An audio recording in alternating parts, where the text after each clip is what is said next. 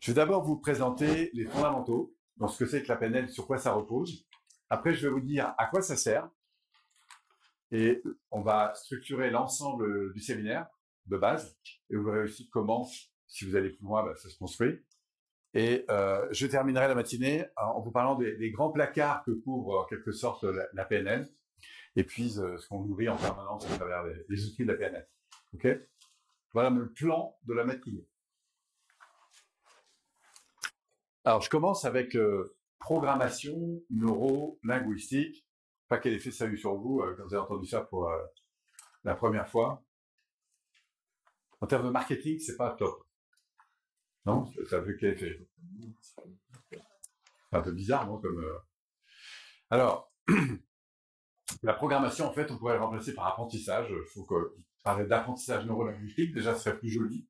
Et ça serait plus en correspondance, je pense, à ce qu'on met derrière. Puisqu'en fait, la programmation, ce n'est rien d'autre que les apprentissages. C'est la totalité des apprentissages que vous avez euh, euh, acquis, que ce soit mentalement, à travers bah, l'environnement dans lequel vous avez grandi, les expériences que vous avez eues, etc. Toutes les manières dont vous allez percevoir le monde, les croyances que vous avez développées. Mais il y a aussi tous les apprentissages que vous avez construits sur un plan plus émotionnel, que vous avez remarqué qu'à situation donnée, vous avez des réactions. Et heureusement, la base de l'apprentissage émotionnel est basée là-dessus. On appelle ça des, des ancrages. Donc, c'est, on va voir comment la neurologie bah, fonctionne.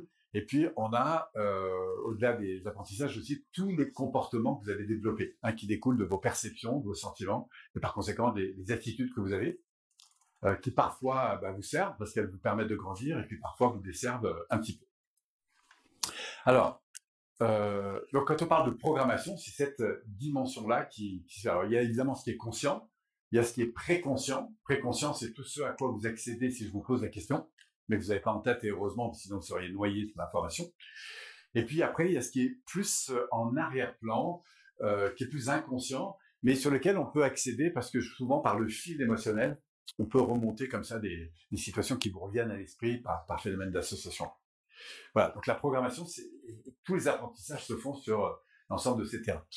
On parle de neurologie, l'usage ou l'utilisation du cerveau. Hein, cerveau, euh, c'est surtout notamment, on va voir la partie euh, cerveau droit, cerveau gauche, ça vous parle? Cerveau droit, c'est tout ce qui est représentation avec euh, les systèmes sensoriels, voir, entendre, sentir, observer, etc. Et puis à travers la, linguistique, on parle de linguistique, puisque ce qui structure vos pensées et votre dialogue, que ce soit avec vous-même ou avec votre environnement, bah, c'est le langage. Et il se trouve que le langage se construit en fonction effectivement euh, bah, de vos représentations internes. Donc c'est intéressant d'écouter pas seulement ce qu'une personne dit, mais comment elle le dit. Je vous donne un exemple. Une personne réagirait en vous disant par exemple « Ouh là là, ce truc me dépasse ». Vous voyez? La réaction qu'elle a n'est pas liée tellement à la chose, mais à la manière dont elle est en train de se représenter. Et c'est là que la linguistique nous intéresse parce qu'elle nous renseigne justement sur la manière dont la personne est en train d'être en relation avec l'expérience. Est-ce qu'elle la voit, elle l'entend, comment elle la voit, comment elle l'entend? Et puis surtout, si on va plus loin, comment elle structure ce langage, nous donne de l'information justement sur son fonctionnement. Voilà, donc programmation neurolinguistique. À l'origine, on a deux personnes, ça s'appellent John Grinder et Richard Bandler, deux Américains qui ont, bon, vous plein de bouquins là-dessus, euh, si vous voulez en savoir plus. Euh, l'un est plus euh, mathématicien, c'est plutôt la structure et qui l'intéressait. Euh, Bandler, lui, il est plus dans le cerveau droit. Euh, c'est toutes les représentations mentales. Et vous allez voir que ces deux mondes sont, sont très liés. C'est ça que je trouve de très riche dans la PNL. C'est qu'on est, d'un côté dans la structure et de l'autre côté dans l'imaginaire. Ce qui nous intéresse, c'est comment ça fonctionne. Alors, si on va un petit peu plus loin dans la définition de la, PNL, au fond, et c'est ce qui fait un peu sa philosophie, c'est l'idée en PNL d'aller identifier ou d'observer ce qui fonctionne en vue de le reproduire. C'est ce qui nous fait souvent dire que la PNL est plus dans le comment. Comment définir un objectif, comment retrouver un état ressource, comment se sortir d'une relation conflictuelle, comment identifier un système de valeurs, comment transformer un système de croyances, comment régler un processus de phobie ou des choses comme ça, vous voyez Donc on est plus dans l'intégration d'outils qui permettent d'obtenir quelque chose. Ça marche? Donc ça veut dire l'intégration de processus qui permet d'avoir un résultat différent. Donc c'est ça qui nous intéresse. Ça veut dire que on n'est pas dans une théorie par exemple, si on prenait en référence l'analyse transactionnelle, où, là on trouverait plutôt des, j'ai été formé moi à cet outil, donc c'est un outil passionnant, mais on serait plus dans une théorie. Alors, au final, on finit toujours par avoir des comment, hein, quels que soient les outils qu'on a, mais vous voyez, la culture de la PNL est plus dans l'observation, comment ça marche quand ça marche. Ça veut dire que si par exemple quelqu'un manque de confiance, c'est pas le pourquoi il manque de confiance qui va nous intéresser, c'est à quoi accéderait-il s'il était de nouveau en conscience Quels sont les éléments qui vont directement orienter la personne sur l'accès à la confiance? Et ça, c'est quelque chose d'assez particulier à, noter, c'est que quand vous passez du pourquoi au comment, vous faites un sacré gap en termes d'évolution.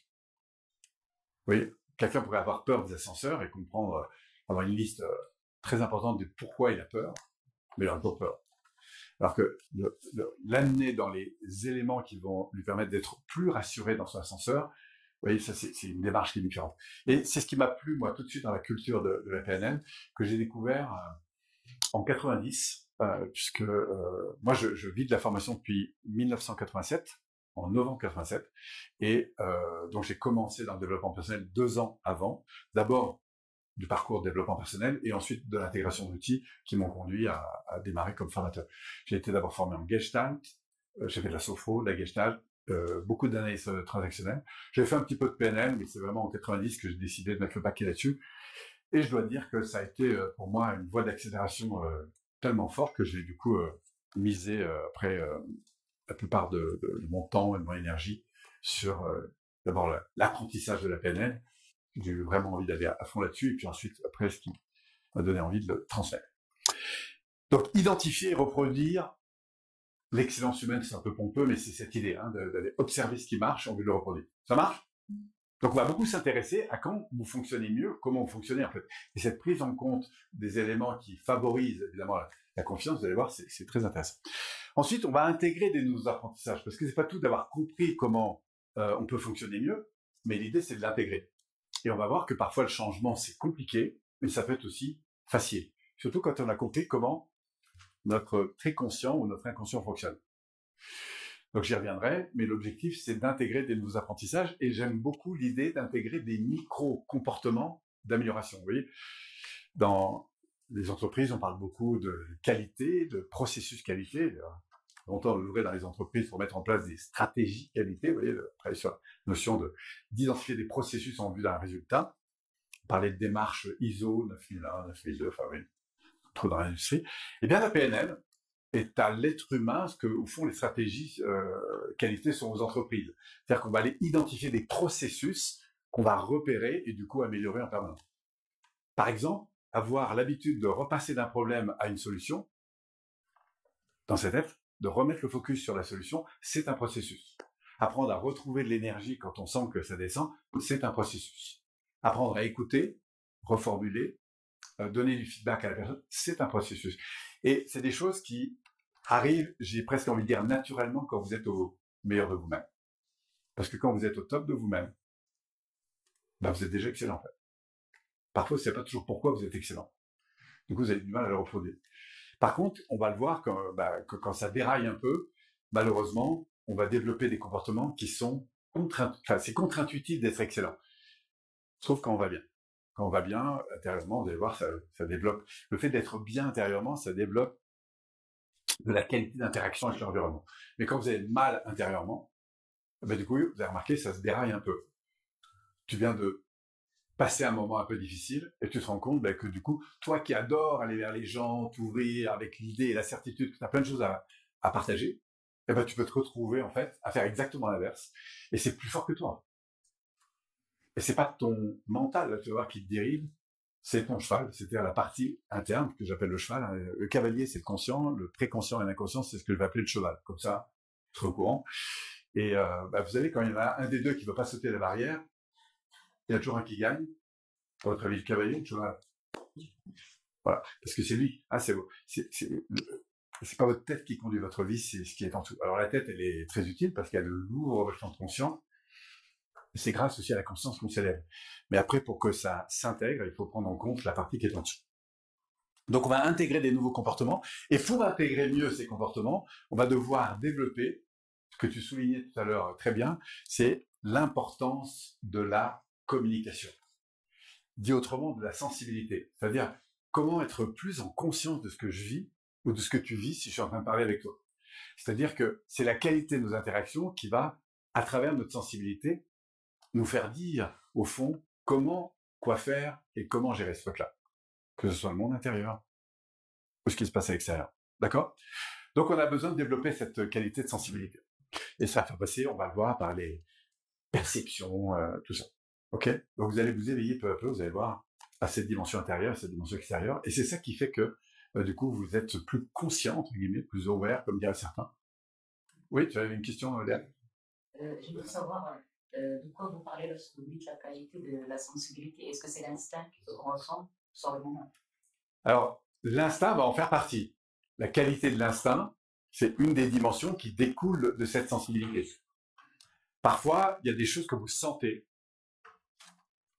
Mais en fait, vous le sentez parce qu'il y a votre système nerveux qui fonctionne d'une certaine manière, qui vous envoie des alertes. Vous savez pas trop dire sur quoi et sur, sur quoi ça repose, mais vous sentez que c'est plutôt ça qu'il faudrait faire. Ou alors, tout a l'air euh, vraiment bien et vous sentez que ça ne le fait pas en fait.